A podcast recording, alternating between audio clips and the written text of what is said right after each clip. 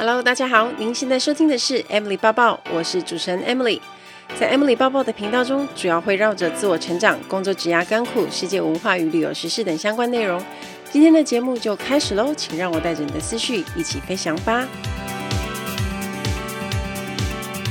Hello，大家好，欢迎收听 Emily 抱抱。这个礼拜我有做了一个好学校的线上课程的讲座，这是之前有购买我的线上课程的学员们，然后我抽五十位，他们可以免费参加这个讲座，然后花了一个半小时，表定一个半小时啦。但是因为大家问问题非常热情跟热烈，所以我们讨论了快两个小时，然后回答大家的问题，我觉得很充实的一个晚上，也蛮开心的。那我觉得很。特别也很意外的是，因为我在上课的时候有突袭检查，因为怕大家睡着，我就突然讲到一半，我就点学员来回答，然后就发现啊，有好几个学员他们都是一边可能在忙着开会跟做工作的事，然后一边在上我的课，我觉得好辛苦哦，因为当时候已经是我们的课程是八点开始，表定到九点半。也就是他们在工作的东西都还没有弄弄完，可是又不想错过我的课程，所以我觉得蛮感动的。然后也有一些学员他是结束之后他还要继续加班的，也有碰到有学员他正在照顾奶奶，所以我就觉得说，大家的生活工作都很忙碌，可是愿意为了自己的目标，不管他是要成为空服员或是地勤。也很愿意花时间跟心力在准备这个目标上面，所以我蛮开心，也很感动。然后我觉得，就如同我在线上课程跟大家说的，努力的人就是在为自己创造运气。还有前一集我跟大家分享的创运思维也是一样的概念。你在自己还没有准备好之前，运气来了，其实你也没有办法做什么。可是当你已经做了很多的准备之后，运气如果降临的时候，那也一定是事半功倍的效果。会跟大家预告一下，其实我不定期都会开实体课程或者是线上课程，关于空服员的面试。所以如果有兴趣的朋友，其实你可以 follow 我的 Instagram，我都会把资讯说出来。然后还有我们有一个 LINE 社群，如果你还没有加进来的话，也可以加，里面会有一些考勤的讨论，还有让这些对航空业有兴趣的朋友有一个聊天的空间。这样说到上课，我将近会十年的教学，我应该教过很多的学生。然后这当中呢，我最近就跟一位曾经是我的学生的人一起合作，这是一个很妙的缘分。他写合作信来告诉我说，他是七年前曾经来上过我的空服员面试的课。那虽然呢，他后来没有进入航空业，可是他觉得他在课程当中学的一些自信跟仪态，还有如何去表达自己想讲的东西，他觉得。一直应用在后面的职场的生涯上，他觉得非常有帮助。然后他比较特别的是，他创立了自己的品牌，叫做 Safe 质感保养的品牌。那他写给我的用意就是希望我可以试用他们家的产品，然后如果觉得喜欢的话，再推荐给我的粉丝。那我看到他这样的信的时候，我就觉得非常的惊喜。首先，创意不不是创意，创业。不是一件很简单的事情，更何况是创一个新的品牌，然后是保养品的品牌。你对保养品没有很足够的认识的话呢，其实是很难做的。而且不光是要找那些原料啊、厂商啊，然后有一些检验，这些都是非常的麻烦。所以年纪轻轻就能够创业，我相信他前面也是经过了很多的。尝试，然后还有遇到了很多的困境，但是他最终把他自己的品牌推上线了，也因为他自己有自己的理想跟目标，所以其实他后来没有加入航空业，也是一个很好的转折点，因为他因此而接触了创业，然后去发现自己更有兴趣的东西。所以有时候你不能完成你一开始的目标，那也不见得是坏事，因为你可能会有别的路要走，而且这条路可能更宽广。那如果大家呢有什么问题呀、啊，或者是你有想知道的东西，欢迎在 Apple Podcast 底下留言，我会在节目中回复，或者是你可以写我们的读者信箱。最近有一个朋友跟我分享了一个故事，他是在日商一家知名在做重机车的公司工作。那他上个月被升成小主管啊，看起来工作的发展好像很不错，可是没想到他却反而不太喜欢去面对工作。原因是因为他现在带的团队都是他之前很要好的同事组成的，所以呢，很多人呢都希望他可以对一些任务睁一只眼闭一只眼。只要他稍微比较严厉一点，同事就会觉得他大头症啊，新官上任三把火啊，然后好像升官之后就人不一样了，不在乎之前的交情。可是因为他也要负起带领的责任，业绩的压力也越来越重啊。当然，他的上司是很看好他，所以这个朋友就变得更严厉。那如果说你辜负了上级主管们的期待，就代表他的能力不足嘛，就会降他的级。所以他就是像三明治夹在中间，一边是朋友，一边是上司，给他的压力都很大。他现在就很想要离职。那我听了之后就觉得他蛮可怜的。我想很多人在职场上也碰过类似的困扰吧。不管是主管、同事，或者是下属，常常会用交情，或者是之前帮过你忙，现在需要回报，所以开始提出一些不合理的要求。不过你却没有勇气去拒绝，这就代表你已经被情绪勒索了。最近几年，大家应该都很常听到情绪勒索这个名词。那人会被情绪勒索，多半也是因为我们想要变好，或者是太在意别人对我们的评价了。所以宁可伤害我们自己，也不愿意让别人受伤或者是被批评。但是情绪勒索造成的伤害，不是只有无法拒绝别人的要求，在不舒服的感觉而已。这样的压力或者是挫折产生的焦躁跟忧虑，同样也会让我们的身心造成伤害哦。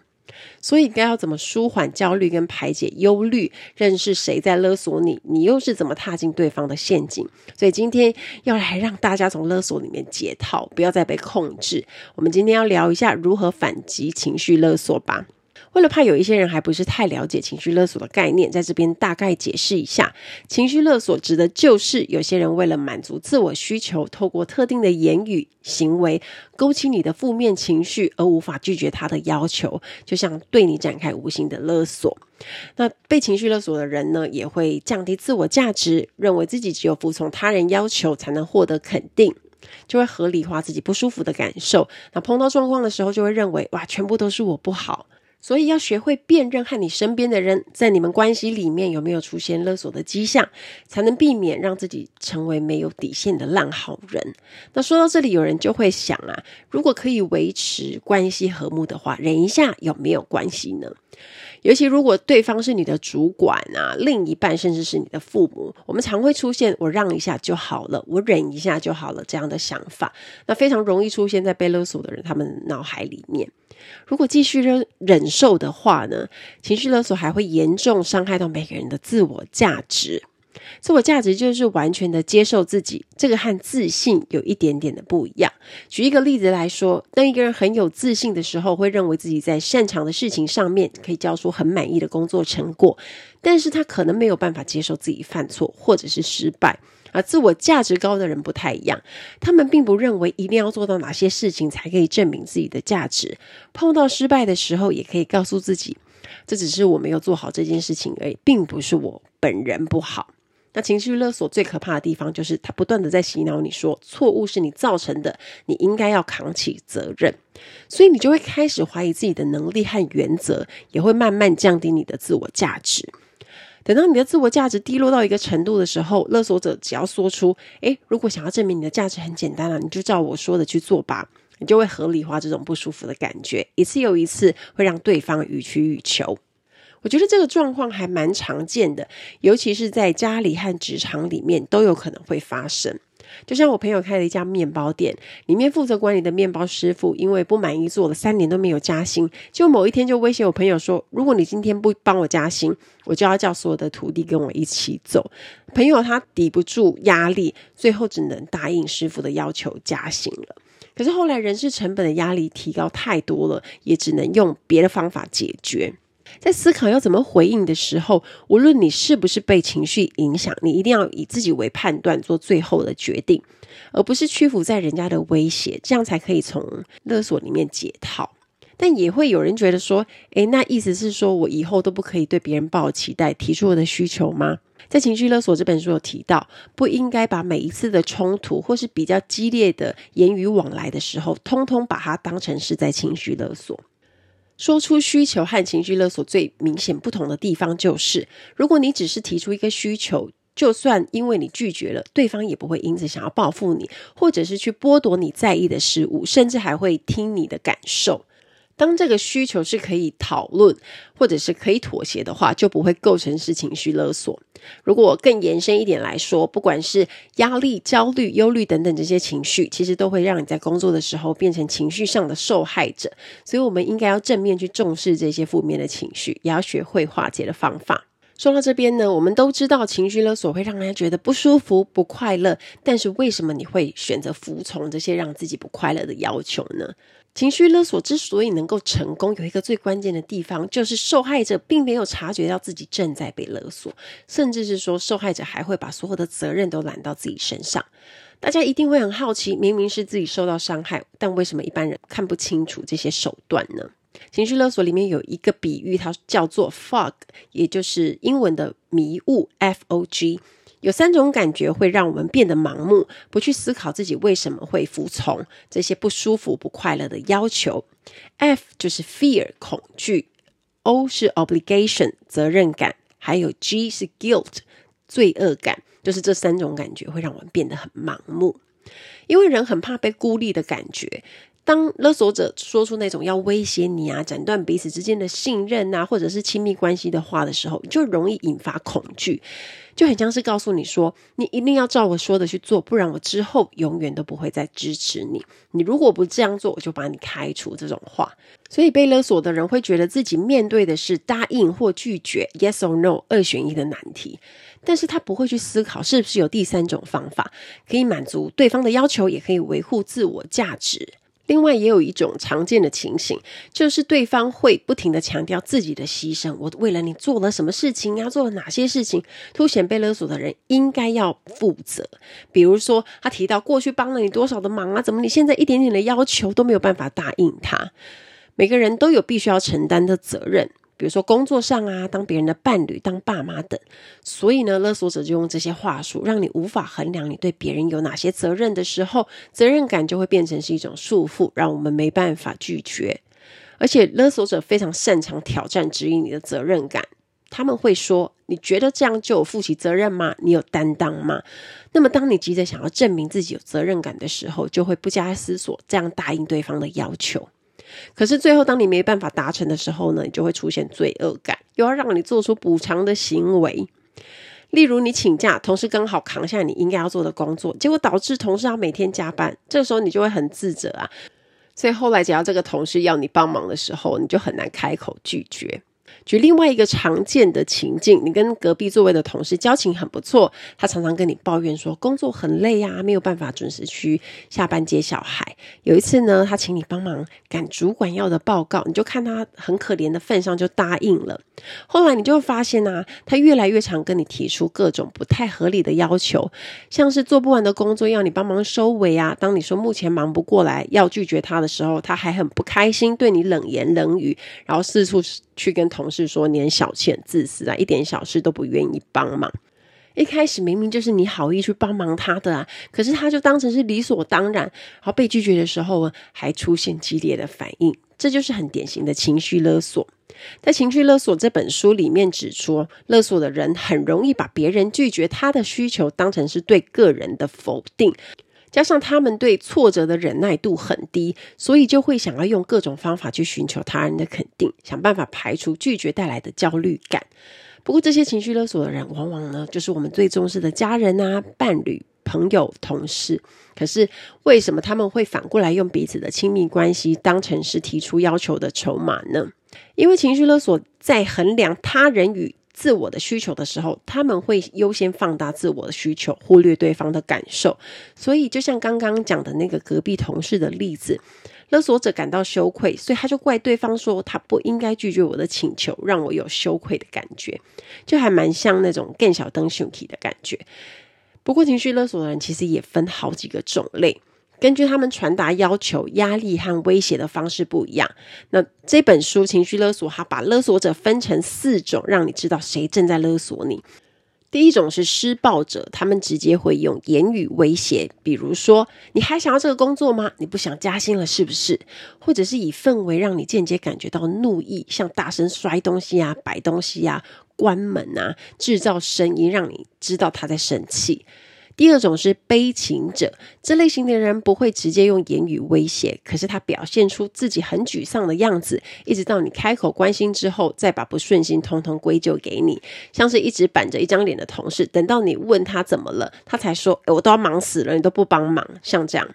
再来第三种自残者。他们很歇斯底里，就比较 drama 的那一种。他们时常渴望别人的注意力，像是看到同事要下班了，就说：“哦，反正你要回家了，剩下的工作我来做吧。熬夜不睡觉加个班，做完就好了。”用这个方式来暗示，都是你害我，引发对方的一种罪恶感。最后一种是欲擒故纵者。这种是最难察觉的类型，因为他们通常都会做出承诺，吸引你顺从他们。但为了让他实现承诺，你会一步步做出许多违背意愿的事情。就像呢，要升官，很可能主管会跟你说：“哎，你预计要升你当主任。”但是后来慢慢丢一些你不想做的事给你，要你完成，然后跟你说：“哎，这一切都是为了你好啊，要先学习啊，要为了升主任要做这种鬼话。”好，我们知道有哪几种勒索者之后呢？那么他们都是用哪一些话术来勒索的呢？Ladies and gentlemen, welcome on board. This is In-flight Service Manager Amy speaking. 欢迎来到航空小知识单元。在今天的航空小知识，我们要学的这个字叫做 Safety and Security Check，安全检查。每一趟航班在客人登机之前呢，我们都规定要花十到十五分钟的时间做这个 safety and security check，非常重要的安全检查。每个空服员呢都有自己负责的位置，因为飞机很大嘛，从第一道门到最后一道门，所以呢都是要有十几个组员一起负责自己的位置，然后一起做。我们在做飞行简报的时候呢，老总呢就会负责发给大家每人一张 task 卡然后这个 task 卡就是我们说的有一种像是任务的卡的那种感觉，它是一张折起来的纸。每一个组员会因为自己负责的位置拿到一张专属自己的那一张 task 卡。那比如说我今天在商务舱好了，我在商务舱当组员，我可能是 J one，那 J one 就是我的位置。那我那张 task 卡呢，上面就有一个 J one，然后可能它就会出现机型啊，我要负责检查的我附近位置的那个设备啊，然后范围有多大。而且因为我们飞的机型不一样，比较多，所以我们一定要那个 task 卡去对照，才不会混乱。那就算是同一架机型，每一架飞机上的设置也有些不一样，所以呢，变成是说有一些设备它本来放在这个位置，它有可能也会更换它的位置，所以我们一定要按照那个 test card 去对照，才会检查起来比较安全，然后比较不会漏东西。所以我们要检查地方有哪些呢？整个客舱都是要的嘛，然后包括客人的座椅，那座椅有非常多啊，我们要怎么检查？就是每一个人呢都负责自己的位置啊，然后去蹲下去看呐，我们要去看椅袋里面有没有一些可疑的物品啊，地板有没有一些奇怪的东西呀，有没有上一班客人没带走的，然后刚刚地勤人员也没有拿下去的啊。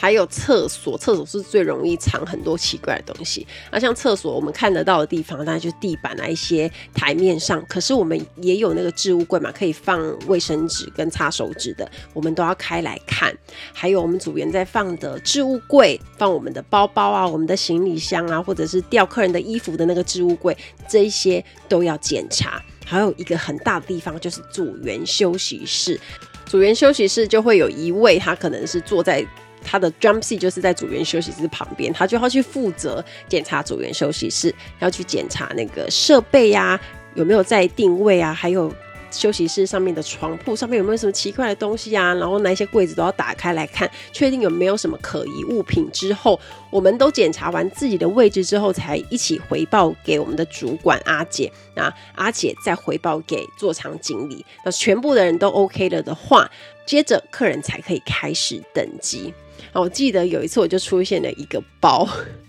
我就服务商务舱嘛，然后商务舱 J one 啊，其实他就要去门口去摆报纸，像如果你们登机的时候，你们走进来看到那个报纸，那个通常都是组员弄的，那我们就要去把那个桌子打开，然后把报纸都放好、叠好，弄得很漂亮，让客人登机的时候可以顺手拿。那我们从香港出发的报纸啊，地勤人员会帮我们放在地上。那地上是一捆一捆的，可能什么《星岛》啊，然后《南华早报》啊，或《苹果日报》啊，各种不一样报纸都会在地上。那它因为比较多，所以会捆起来。那捆起来那个就是绳子很硬的那种，我们不能徒手这样拉开，我们就要用到剪刀。那在飞机上呢，有一支安全剪刀，它是飞机上专用的，经济舱也有啊，商务舱也有。结果我拿着啊，因为就是每次在做的时候都很急，我就剪开剪开，然后开始把报纸这样铺好放好之后呢，把垃圾拿进去丢之后，我就开始去做别的事了，就是弄一些待会什么登机起飞前的饮料啊。后来呢，我就居然把那个剪刀放在那个。车子上，在报纸车上，我没有收走，就没有顺手拿走，因为可能就被报纸挡住。就后来呢，因为登机结束了，然后阿姐她在收那个报纸车的时候，她就发现说，怎么会有剪刀在这里？然后就说刚刚是谁射报纸车的？然后我就默默举手，我就想我死定了，我就没有收到。这其实是还蛮危险的，因为。就算它是安全剪刀啊，不是非常利，可是它如果让客人拿到啊，去做一些比较危险的事情，那就很不好。所以呢，我后来啊，在设报纸车的时候，有这次的经验，我都后来变得非常非常的谨慎，就一定记得呢，一定要把安全剪刀拿回飞机上。啊，不管我们在香港起飞还是从其他的国家起飞，我们一定要做的就是 safety and security check 啊，这样确保呢不会有什么意外发生，然后也确保客人登机的时候整架飞机是安全的。希望大家会喜欢这一期的航空小知识，我们下次再见喽，拜拜。好，我们知道有哪几种勒索者之后呢，那么他们都是用哪一些话术来勒索的呢？情绪勒索者不只是利用彼此的关系来要求对方顺从，他们还会用一些手法引发被勒索者的愧疚跟罪恶感，认为一切都是自己的责任。有一些常见的勒索手法，当我们看清楚对方正在用这些方式的时候，我们就可以提醒自己不要落入他的圈套中。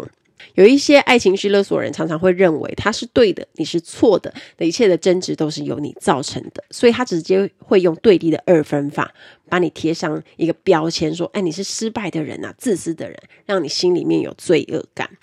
比如主管说：“哦，你就是不照我的方式做，所以你现在才会失败，你就是不积极，这样怎么会成功呢？”这种话就是属于对立的二分法的话术，让你觉得多做一点应该就可以摆脱标签。另外一种和他人比较也是蛮有用的手法，会引发被勒索的人的责任感。为了要满足勒索者的期待，即便会伤害自己，也要达成他们的要求。就像如果主管说啊，你知道别的同事都做到几点吗？你知道他们有多努力吗？为什么只有你不行？用其他同事当成是评比的标准来凸显你跟别人不同的地方，强迫你接受他的要求，让你觉得。如果别人都留下来加班的话，我也应该要这么做才对。除此之外呢，勒索者也有可能把你病态化，暗示你可能哪里有问题的评论，表示你因为有病才达不到他们的要求。例如，你的属下要求加薪，但是因为他的绩效本来就不好，所以你拒绝了。结果他生气对你说：“你一定是个性有问题呀，是个控制狂，所以你底下的人才走光光。如果你不加薪，那么他也要离职。手边做到一半的专案呢，也不会有人帮你。”这里就可以看到勒索者把他们的要求跟不相关的事情挂钩在一起，而且会去找你过去的弱点去放大，连接到他的需求，让你产生罪恶感。所以你就还会觉得说，诶，我是不是真的有问题？还是我们就照着他说的做？与其要跟他们争辩，不如先顺着他们的话，像是谢谢你的关心，再把事情的焦点抓回来。最后，如果这些方法都没有效果，勒索者还会找其他的同事或是朋友一起联合起来，拉拢有权力的人呢，去合理化他们的要求。就像主管说，老板和行销部门也都希望我们要加班完成这个专案，就会让你觉得哦，原来大家都要我赶工，那如果我不留下来，好像说不过去。所以如果要避免压力，平时就可以试试看一招，假装讲出完全不顾自己感受，配合对方的话，就像是哦，为了让你继续愿意合作，我会放弃我的私人时间跟公司的规定，只为了要配合你的要求。当你说出这一些话的时候，你就可以意识到，你如果要接受这些要求，是要如何委屈自己。要糟蹋自己的感受才能够做到。我们前面谈到了情绪勒索的原因，谁在勒索你，还有他们都是用什么方法。接下来我们要聊一下，如果真的不幸面对到这种状况，要怎么回应呢？我们先来厘清一下，你为什么会有负面的感受。来讲一个情境，刚刚才结束一个会议，你走在走廊上，碰到主管，礼貌打了招呼，可是主管面无表情的继续向前走。这个时候呢，你会觉得是因为自己刚刚没有报告好，觉得难过吗？还是担心自己有没有讲一些冒犯到他的话？或者是说，主管本来一向都不太爱理人，没有特别的感受呢？明明是简单的一件事情，我们自己爱脑补，会有各种不同的感受。可是这些感受呢，并不一定是真的，而是在于我们对事情的感觉，取决于看事情的角度跟思考模式，而并不是事件本身。这样的过度解读，让我们产生了自我怀疑，甚至是自责，屈服在情绪勒索的压力之下。要避免这个状况呢，首先我们要从自己做起，调整思考模式，不需要去改变外在因素，就可以改变自己的感受。那我建议大家呢，在面对自己特别有感觉的事情的时候，你要先记录下来。首先呢，找出你在怀疑或是责怪自己的当下，脑中闪过哪些念头。举个例子来说，如果你觉得上台向老板报告这件事让你比较有压力，你就可以记录：一、这个报告的情景有哪些细节；二、你有哪一些感受。三，当你发生了那些感受的时候，你的想法是什么？接下来呢，你就用一到十分去评量这些想法跟感受的强度，用分数的高低来帮你找出真正让你不开心的原因。找到这些不开心的原因之后啊，你就可以想想看有没有一些可以替代性的思考，像是如果你原本觉得，哎呦，我自己到底在搞什么？为什么做事情这么没有效率？你可以改成，也许我已经把很多事情都兼顾得很好了。或是说，你觉得这次的销售成绩好差哦，一定是我自己没努力，把它改成我已经尽力了，整个大环境也不太好，说不定原本还更惨的。虽然一开始你可能会觉得这些替代的想法，说不定连自己都不是很相信，可是因为长期以来呢，你可能会习惯灌输自己比较负面的想法，这个要一步一步慢慢的才能改变。而且我们这样做，并不是要去反驳心里面直觉闪过的第一个念头，而是要透过这个心理练习，让你学会质疑没有自信的念头，去减弱、降低你一开始的自我批判。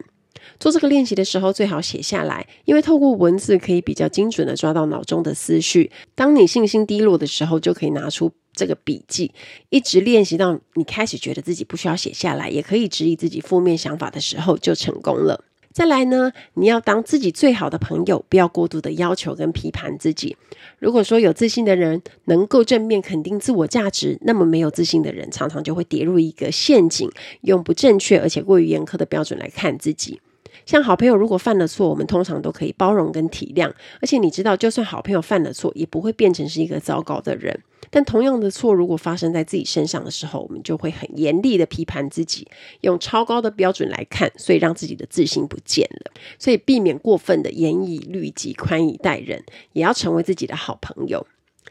当你面临到一个状况很沮丧、很崩溃，你就可以问自己：如果我最好的朋友有这样感觉的时候，我会对他说什么？我会怎么告诉他，让他知道他的消极想法跟负面的自我评价是错的？所以，每当我们陷入负面想法的时候，就可以做一个练习，列出自己最近做的最好的三件事情，然后写在你的行事历上。像是我最近写了一篇很不错的文章啊，我提前完成了业务报告，或者是这个月的销售达标超过百分之四十，这种你觉得做得很好的事，然后只要有新的战功，你就增加在这个信心笔记里面。当你开始陷入负面的时候呢，就去翻一下你觉得做得好的事情，才可以获得更多的正面能量。还有，我们也要去控制有时候会失控的同理心。举个例子，就像你看到同事跟主管报告完，结果垂头丧气走出来，回到座位，带着焦虑的眼神看着你，你大概心里就有底，我、这次应该又要找我帮忙了，或者是要凹我做他的工作。这个情形呢，发生过很多次，虽然你拒绝了，可是看到他很沮丧的样子，你可能就会心软，忍不住想要帮他。但是你越帮忙这个同事，他之后就会越来越常找你，感觉你好像变成是应该的一样。有同情心是一件好事情，会让人更有温度。可是，如果这个特质过于泛滥的时候呢，就会变成是情绪勒索者想要趁虚而入的弱点。那为什么我们常常会被同情心给绑住？因为我们从帮助别人的行为可以获得一些成就感，而且会形塑自己善良热心的形象。正面的情绪有可能会让被勒索的人没有办法看清楚对方是不是故意营造自己可怜的形象。可是意思也不是要叫大家不要再关心身边的人，而是呢要把你跟对方感同身受的冲动降低。不要把这些他原本应该要做的工作跟责任呢往自己的身上扛，而是聚焦在你怎么协助他处理他自己的问题就可以了。因为每个人有每个人的课题，这些东西不是我们的责任，我们也不要去害怕说怕别人讨厌，因为别人的观感是他们的问题，不是我们自己的错。你的要求不是我的烦恼，不要为满足他人的期待而活，所以要把课题还给对方。不论是多亲密的另一半，或是家人，人跟人呢都要有适当的距离。当然不是要大家袖手旁观，而是要互相信任，当成是彼此的基础，从旁边守护他就好了。这样大家才有办法从情绪勒索里面逃脱，更能够帮助你知道怎么去跟别人沟通。最后呢，你也要懂得划清界限，不再被迫让步。在职场里面呢，碰到情绪勒索，大部分的人可能选择忍耐或者是让步，也有的人呢就会说大不了我就不做了。可是就算离职，你下一份工作也有可能遇到相同的问题啊。反而你应该要知道怎么样去练习理性的沟通，正面表达你的需求，才能够让自己从情绪勒索里面逃出来。一，首先要画出自己的心理界限，不要再极力忍受。心理界限是指自己可以忍受的最大范围。当对方踩过线的时候，你就会感到不舒服、不快乐。如果建立这一条界限，你就会懂得分辨自己的感受。当别人的要求或是情绪转移到你身上的时候，别急着回复，而是先想想，如果答应的话，你自己会开心还是疲累？是不是真心想要接受？